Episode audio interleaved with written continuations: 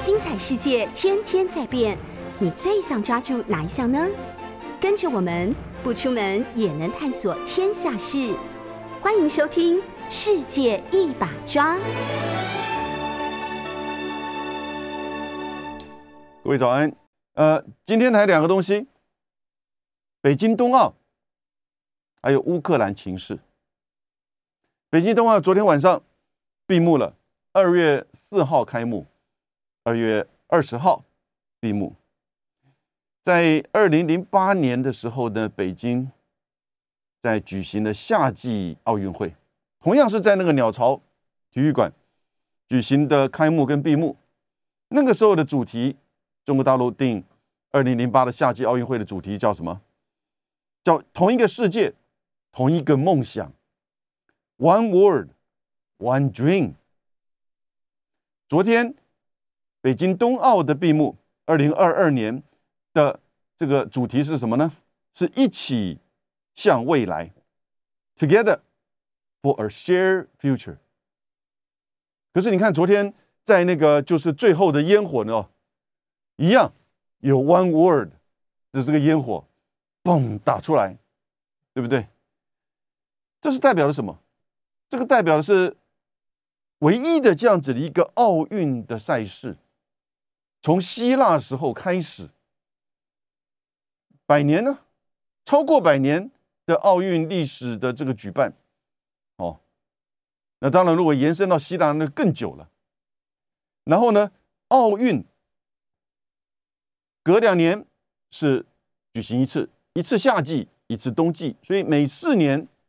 会有一次夏季，每四年会有一次冬季，那上一次的这个夏季东京的奥二零二零的运动会，因为疫情的关系延后一年，在去年举行，所以这是少见的连续两年你看到的奥运会的这个举办。我必须要讲，其实各位有没有在看这个节目？所有的这些运动比赛，我必须承认我自己过去哦，对于冬季奥运的比赛项目啊。其实并不是非常的了解，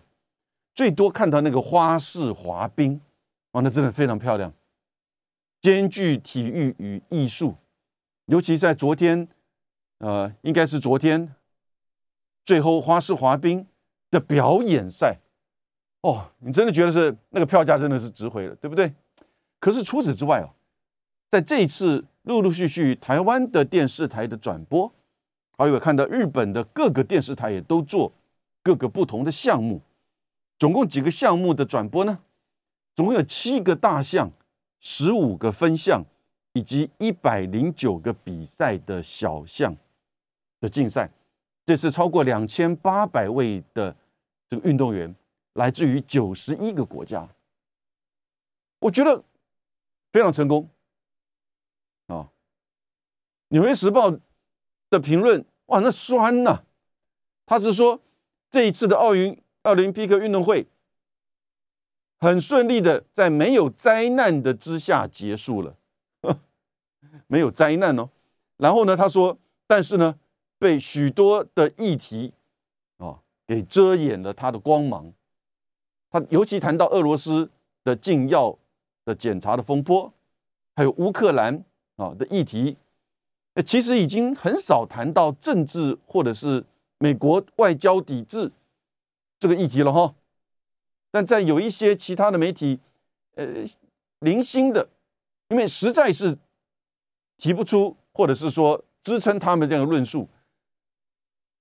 看到这样子的一个奥林匹克，你看的过程当中哈，那些每个选手的这种努力、竞赛，哦，甚至失落、痛哭。你要知道，每个选手、每个国家背后为这些选手是付出多少。如果这个时候你还想要用政治的因素、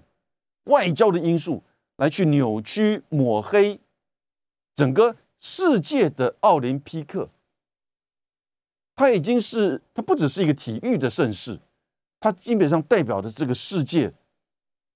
怎么样共同一体的。好，如果一定要争。我们用体育项目来做竞争吧，对不对？而且从二零零八到二零二零，中国大陆从举行夏季到冬季，所提的这个主题 “One World”，不就是今天你跟我生活在今天这个世界所希望能够共同分享的这种环境哦和理念吗？但是政治人物以及国家之间的一些冲突或内部的这个种族或者是各种的议题，当然还是不断的纷扰。作为一个国际关系的这个学者，很清楚的告诉大家，那个国际社会还是是一个丛林社会啊，这没有错的。可是，在一个丛林社会的生存法则当中，我们看到，当奥林匹克运动会举办的时候，那至少在把你心中的，哦，把你这种生活的，把作为一个人的那种善良知。以及真正的那种竞争的运动精神，希望就在这个不到两个礼拜的时间，能够去呼吁全世界，能够去展现出来，透过运动赛事，而过去的运动赛事的转播或者是开幕、闭幕以及竞赛，那当然跟现在完全不能比。你看这一次必须要讲哦。那个国际奥委会的主席巴赫就说嘛，这一次的北京冬奥会是一个历史分水点，为未来的冬季奥运开创一个新纪元。你看到，不只是说开幕式、闭幕式哈，那个当然是花了很多的精神，结合梦幻、科技、艺术以及所有运动员，哦，但是呢，最重要是。这个过程当中，你看到两千八百位运动选手，其实很多人大概都忘记了，现在是在新冠疫情的严重的压力之下呀，以及中国大陆从头到尾都是采取清零政策耶，所以你看到这一次这个奥林匹克的举办，哦，大家对于口罩、社交距离、颁奖以及整个。就是检验，有这个挪威的，就是滑雪雪板的这个运动员说，每天晚上都要做测试才能进房间睡觉。但他觉得其实这个是蛮可爱的，因为可以确帮我确认我在这段时间有没有受到影响。我要表现出我最强的这种准备跟竞赛哦，所以这种慢慢的信任感就出来了。连外国来的运动员，在不到两个礼拜的二月四号到二十号，哦的这样子的，就是说比赛过程当中，你都看到他对于主办单位北京奥林匹克委员会的这些准备的措施，一万两千到一万五千的自工，针对不管是竞赛哦的环境，还是防疫的措施，还是所有一些。相关的从饮食到相关的媒体的层面，你有没有看到负面报道？我真的很努力的在找啊，我真的很努力的在找，要不然就是没有报道。正面的当然是完全没有，很少，只有字里行间，字里行间。哦，这个如果今天是在东京，我都不要讲东京了，我都不好意思去比较了。OK。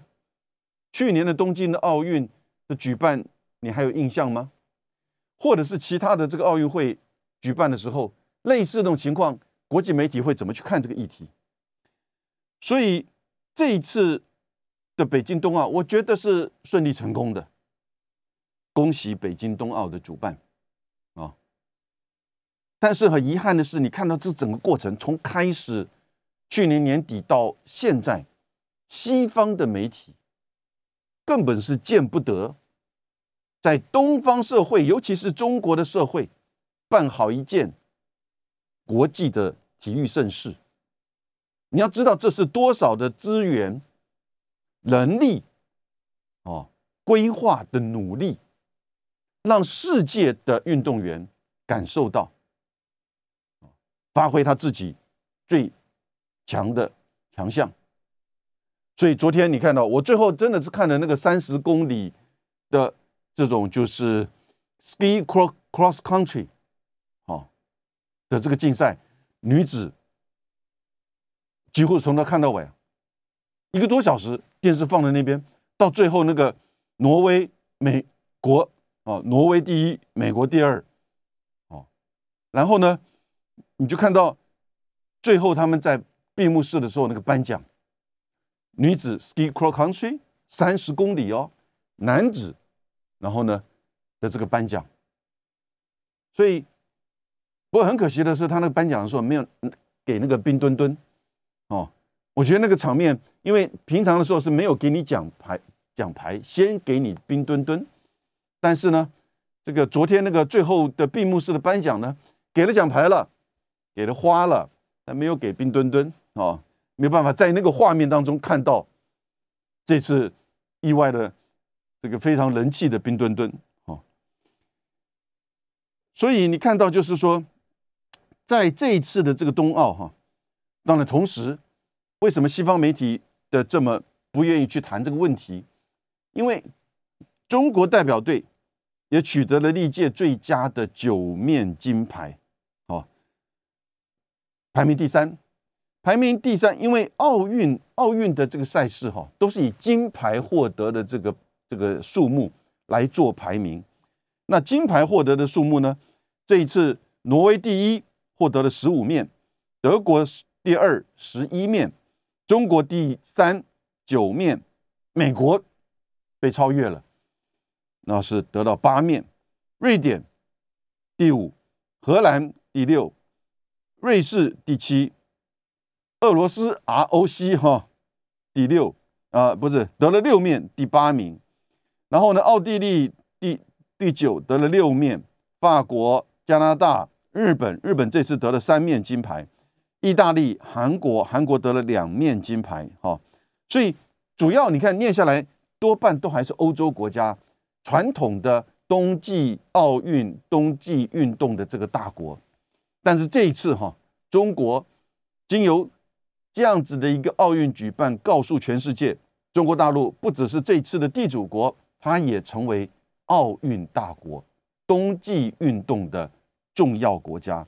这个就像是八零年代那个时候的日本，在七零年代的时候积极参与到冬季运动扩张，然后呢训练，在八零年代呢进入到冬季运动的世界的舞台。不管怎么样，它都能够进入到前十或前十五。如果以奖牌数来排名的话，那当然主要大概都是哦，这个就是欧洲国家，加拿大、美国。那个奖牌数，如果金牌、银牌加上铜牌，可是奥运的这个比赛多半都是以金牌的这个排名，而且你在各种层面，你就看到，比如说花式滑冰，花式滑冰，甚至《纽约时报》都说，连美国的代表队都已经变成亚裔的天下了，略带一种种族的这种色彩，种族的这种观念来去看待这个冬季奥运，说因为。冬季运动的比赛都需要从小训练呢，是需要比较花钱的，因为它必须要来自于比较富有的国家。讲到了言下之意，就是说，在美国亚裔的社经背景是比较富裕的哦。然后呢，讲到了就是说，这个相关的这个比赛，呃，以及需要比较强忍、强有力的这种家庭，甚至这种呃，就是说能够耐压哦，能够忍住这样子的残酷的，或者是。这种很严格的训练，哦，等等之类，不然，但是以上这些东西难道夏季奥运没有吗？对不对？所以基本上，其实经由两千零八到二零二零哈，从整个体育的发展，你可以说它代表的是一个中国大陆作为一个重要的经济啊政治大国，它在体育层面。也成为一个体育大国了。那当然了，你说人口数因为有十四亿嘛，可是你要知道，在他申请北京冬奥的时候呢，那个时候滑雪人数大概只有几千万。现在滑雪冬季运动啊，不止滑雪，冬季运动，中国大陆媒体报道已经将近三亿人口，十四亿人口里面有三亿会去经常或偶尔的哦。去从事冬季运动，比如在台湾，我就不可能去滑雪。我以前在美国留学的时候，我还经常滑雪，只要冬天一来，一下雪，马上就打电话给朋友，Well，我们去滑雪吧，因为学校附近没有多远，开车三四十分钟就有滑雪场，穿个牛仔裤就到滑雪场去。对，刚开始的时候学怎么跌倒、爬起来，后来慢慢的，哎，能够自己掌控，很有趣味，很有趣味。哦，整个滑雪场，你穿牛仔裤，你就可以租一切的东西。就跟你现在好像去打保龄球，你也不用准备任何东西，你就到那边你就可以打。现在在中国大陆，因为有这个环境，哦，开始运动的人口不断的增加，大家有兴趣，然后呢，慢慢的注意到体育的比赛、商业的支持以及这个国家的协助，哦，每个国家都如此哈，然后呢。以及他可能将来有一些项目走向职业化，比如说冰上曲棍球，比如说这个花式滑冰，这老早都有的，对不对？相关的这些比赛就越来越引起大家注意的时候呢，就越来越多的人会喜欢它、参与它，然后呢，训练自己或者是这个队友啊。所以你看到就是说这样的一个发展，国际媒体怎么看待这个事情呢？并没有在怎么样去了解、去分析啊，因为似乎已经知道它是一个事实了，但不愿意去面对这个事实。从美国的外交抵制，还记得北京冬奥被美国外交抵制吗？而且是用种族灭绝的理由。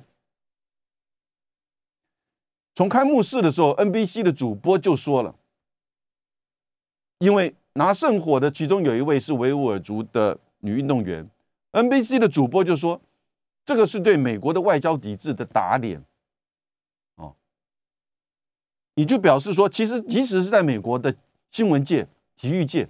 不是很认同美国政府所做的，一定要把这个北京冬奥好不容易四年一次的准备，而且面临到这样疫情的情况之下，你要知道这些运动员还没有去北京之前哦的前。一两个月，多么的保护紧张的保护自己，避免感感染疫情呐！因为你一旦对测为阳性，这一次真的是有几位，并不多，必须住在防疫旅馆。有些人来得及出来参加比赛，有些人来不及，很少。那这些运动员在最后那个十二月、一月的时候，怎么样去自己避免受到疫情的影响？你要知道，在欧洲、在美国、在加拿大，每天。那个时候是多少？当 Omicron 起来的时候，那是五十万、七十万的每天的确诊人数哦，在美国。而这些运动员知道他不可以，因为参加运动社会的时候，你不能带病上场，你也会传染给别人。所以呢，但是在过程当中，他们就看到美国政府怎么去呼吁号召，到最后只有九个国家说我们要外交抵制啊。所以，美国的运动员、欧洲的运动员跟那些许多的媒体根本不认同这个东西。所以你看，从头到尾过程当中，有没有在谈这个问题？哦，当然了，反而多的是一些人权团体。不，这也许他们的是工作。可是，除了外交抵制之外，他也会说：“哎，刚好因为发生乌克兰战争，所以呢，乌克兰战争的议题呢。”让整个北京的冬奥被外交抵制啊的这样子的压力而被移转的，我觉得拜托，我觉得刚好相反，对不对？因为乌克兰事件的发生，使得北京冬奥的这个转播哦没有办法更完整的呈现在世界媒体，而只能透过体育频道的这种直播或者是录播。更多的人欣赏到、了解到冬季奥运的比赛的项目的这种它的竞争、它的艰辛以及它的好看呢，对不对？你看到那个谷爱凌的那个就是自由这个项目的选，他得了两金一银。你看到 snowboard 的这个比赛，哇，好刺激哦！高山滑雪，spy skiing，OK。然后你看到那个 cross country，我到现在还有一点看不太懂的是那个那个那个什么那个冰壶，哦，有一点复杂，要一点耐心啊。但是你看到那个专注力很有趣味耶，不是吗？那打那个军冰上曲棍球 hockey 的时候，当然没有像美国、加拿大的打的这么激烈哈。美国、加拿大的职业的冰上曲棍真的有点暴力。但是我真的看到了这种竞赛的时候，我连续看了两场啊。这个就是俄罗斯和芬兰的比赛，好刺激啊！我觉得，哎，我对这个 hockey 现在开始也有兴趣。这里面呢，我我提到，其实整个北京冬奥还有几个几条线哈。大家我们刚刚谈了几个，冬奥本身，中国成为冬奥大国哦，以及国际媒体的这个角度，还有所谓的外交抵制。到整个中国大陆的这个在这个强项里面，刚刚提到他得到了九面金牌，排名第三，都超越美国。而这里面有两面金牌是谷爱凌，哦，他现在代言大概是有二三十家国际的大陆的这个企业啊，这就表示说运动员他的这个影响力，他在商业上的价值。哦，当然，并不是每个人都能够像他这样子，很少数人。可是，这个在西方各项的运动赛事，从职业到非职业，这种广告跟商业的关系，哈，并不是很少见，很普遍的。超越谷爱凌的代言或者是影响力的运动员比比皆是。那全球，你光是在足球这个项目，哦，棒球、排球。啊，这个网网球、篮球这些项目多的了，对不对？那但是谷爱凌代表的另外一个意涵呢？先不去说西方媒体或美国媒体怎么去看他，Fox News 还说他是背叛美国哦，而他非常具有高 EQ 的这个回答，我觉得展现他的智慧哦，以及他面对这个问题的时候，他的就是说。观点，但国外人也显呈现了另外一面，也就是越来越多在全世界的一些华人，因为这次不只是国外人，还有好几位，其实后来是以中国籍哦的方式代表出赛，有些人表现好，有些人不如所不如他自己所所要求的，可是这表示什么？华人在冬季项目、冬季运动当中啊的这个表现啊越来越突出。而也更多的华人，虽然可能是在美国、在欧洲，哦，出生、长大或训练，但过程当中和中国大陆的这个互动和训练，其实也越来越密切，而愿意代表中国。这代表的是什么？这代表这个国家在这个项目当中，他愿意投入的哦这些资源支持运动员，总当然是寻求最好的。你会觉得说，那这个问题，这个像美国说他是个背叛，那全世界背叛他祖国代表美国的过去比比皆是啊，对不对？你光看看这一次美国，不是说出生长大在美国你就代表美国，那事实上美光是这一次的美国队里面有好多人不是出生长大，甚至训练在美国，而但是代表美国的，那美国人为什么不讲自己呢？哦，所以这些问题其实在体育界这种。国际性哈，以及它的代表性很普遍。比如举例而言，这一次加拿大的花式滑冰当中，有一位非常漂亮的这个黑人的女性，他应该是非洲裔，但是他原先过去他参加过四呃，应该是四次吧，还是三次的这个奥林匹克，哦，年纪不大，但是经验丰富，但过去代表的是法国。而这次作为代表加拿大，对不对？他这次表现没有那么的出色啊，排名在这个十几名。但是呢，因为他的这个出现，使得大家注意到，哇，这个眼睛为之一亮啊，眼睛为之一亮，非常受到这个重视。至少我在看的时候啊，我感觉到，哇，Black is beauty，you know，啊，但是我注意到。就是他过去代表的是法国，这个大概在台湾都没有去讲。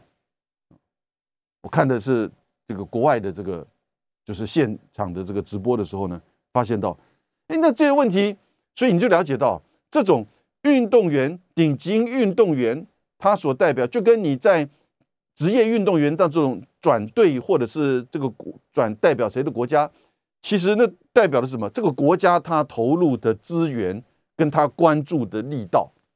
哦，这其实并不是太特殊的事情，只不过是因为现在美国的这种反中抗中，对于这样子的事情特别的敏感。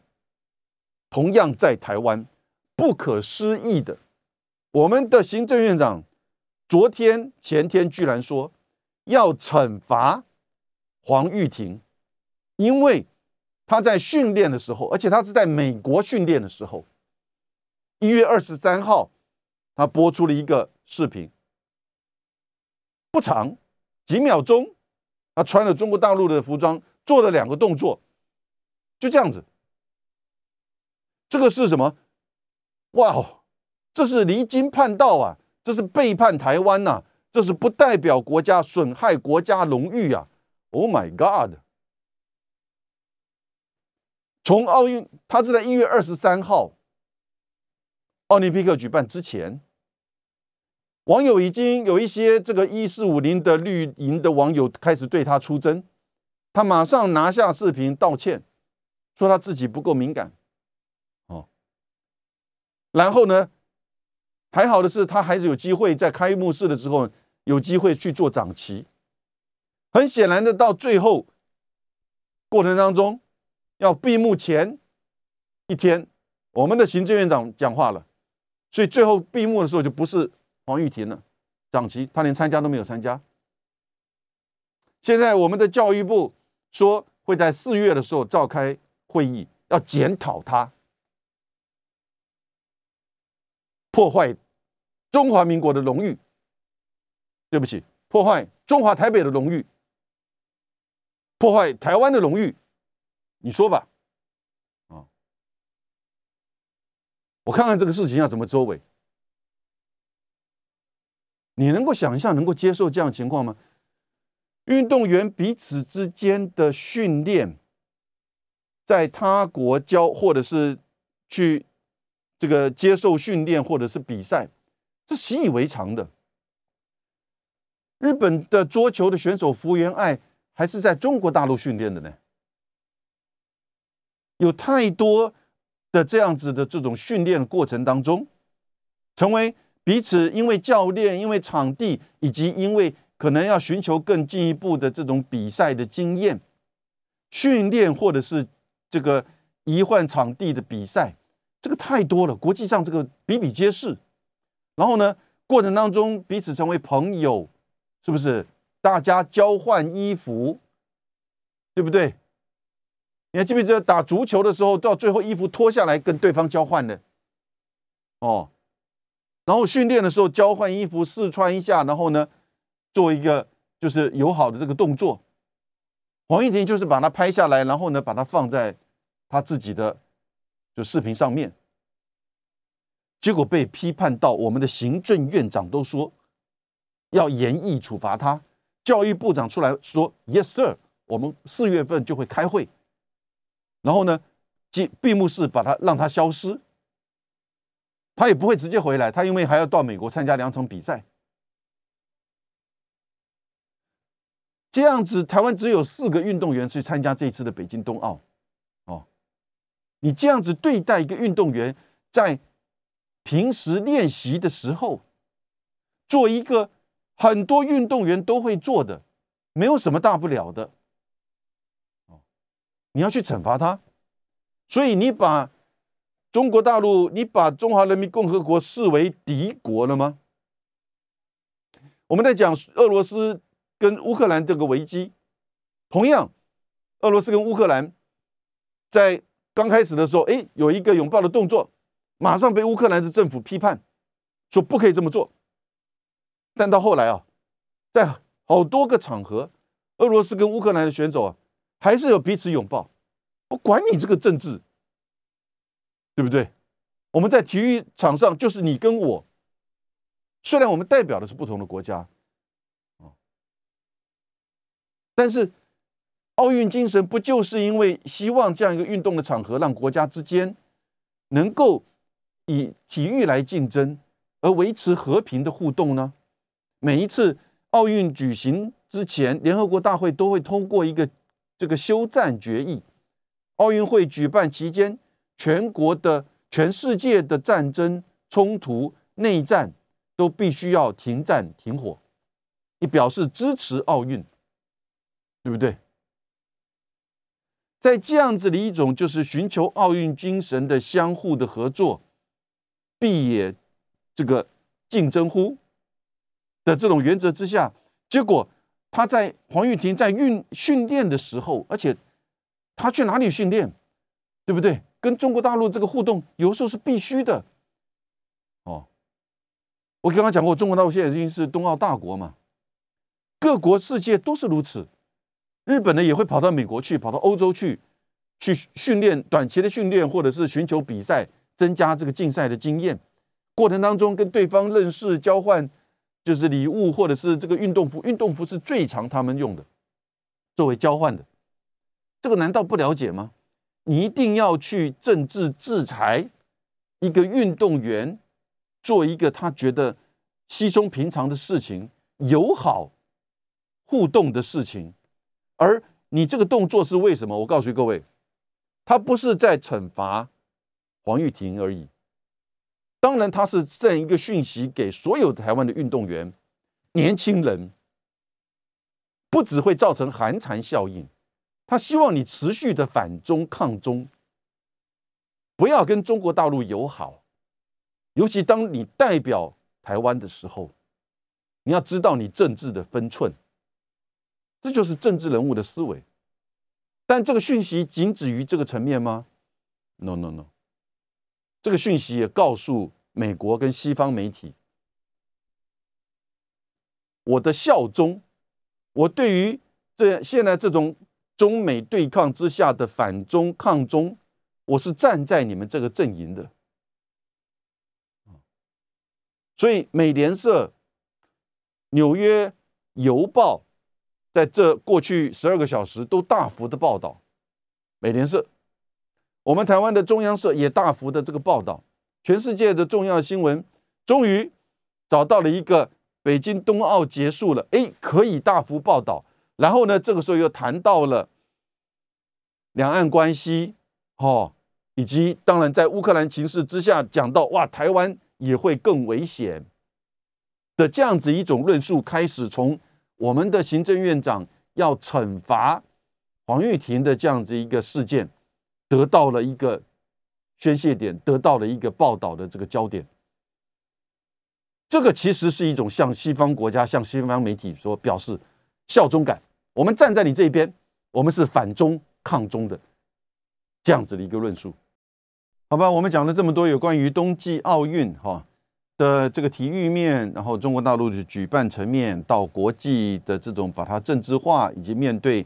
就是中国成为冬奥大国的这个态度，还有我们台湾啊不明这个理由的要去惩罚这个黄玉婷训练的时候交换这个衣服，如果你把中国大陆视为敌国，你就跟他断绝一切。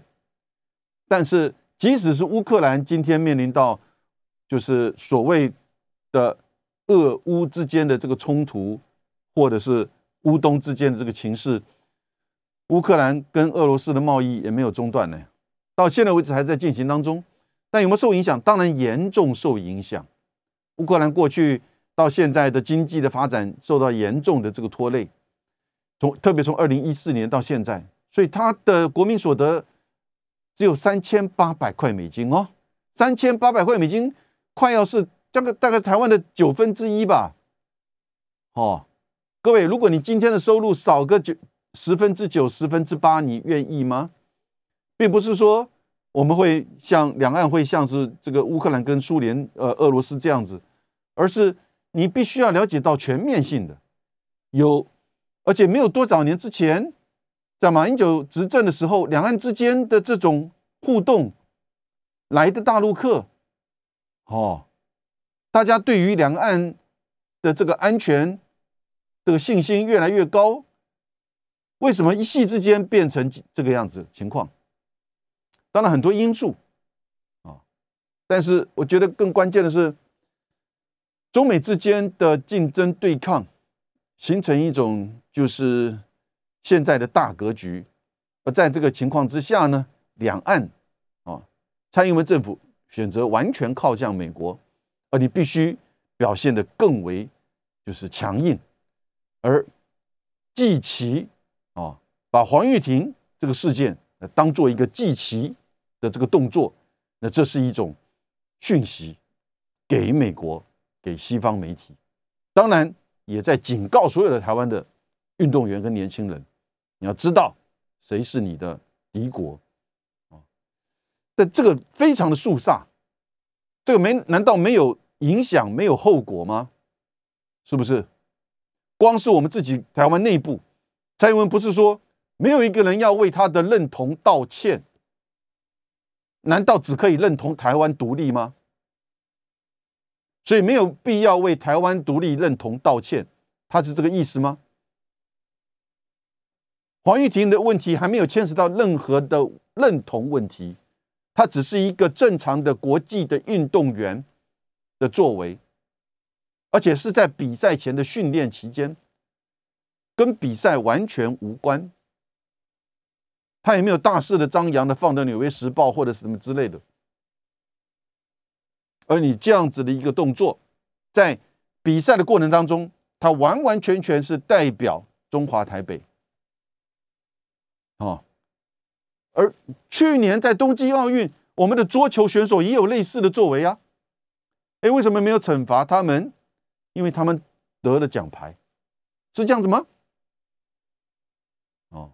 所以。这个就显示说，我们面对体育的问题啊，真的尽可能的不要用政治的角度去摄入，尤其在面临奥运的时候，奥运精神所代表的就是要超越政治，不是吗？我们简单的谈一下，因为整个礼拜接下来我们在别的平台也都会谈到接下来的问题，那当然就是乌克兰的这个情势，乌克兰的情势在美国。拜登政府不断的高喊二月十六号俄罗斯会军事入侵乌克兰，但是在肖兹跟马克宏的穿梭外交之下，普京在十五号决定撤回部分数千乌俄罗斯的这个军队，哦，马上的这个打脸。可是呢，当然整个乌克兰的这个问题并没有因此而这个消失。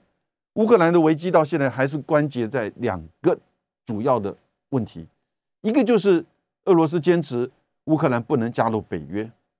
另外一个就是乌克兰境内乌东分离团体啊和乌克兰政府之间从二零一四年持续到现在的这种冲突、战争跟冲突这两个议题。那二月十六号部分的撤军。至少在外交上稍微缓和了乌克兰和俄罗斯之间的这个战争的立即爆发的这种危险，哦，可是到现在为止，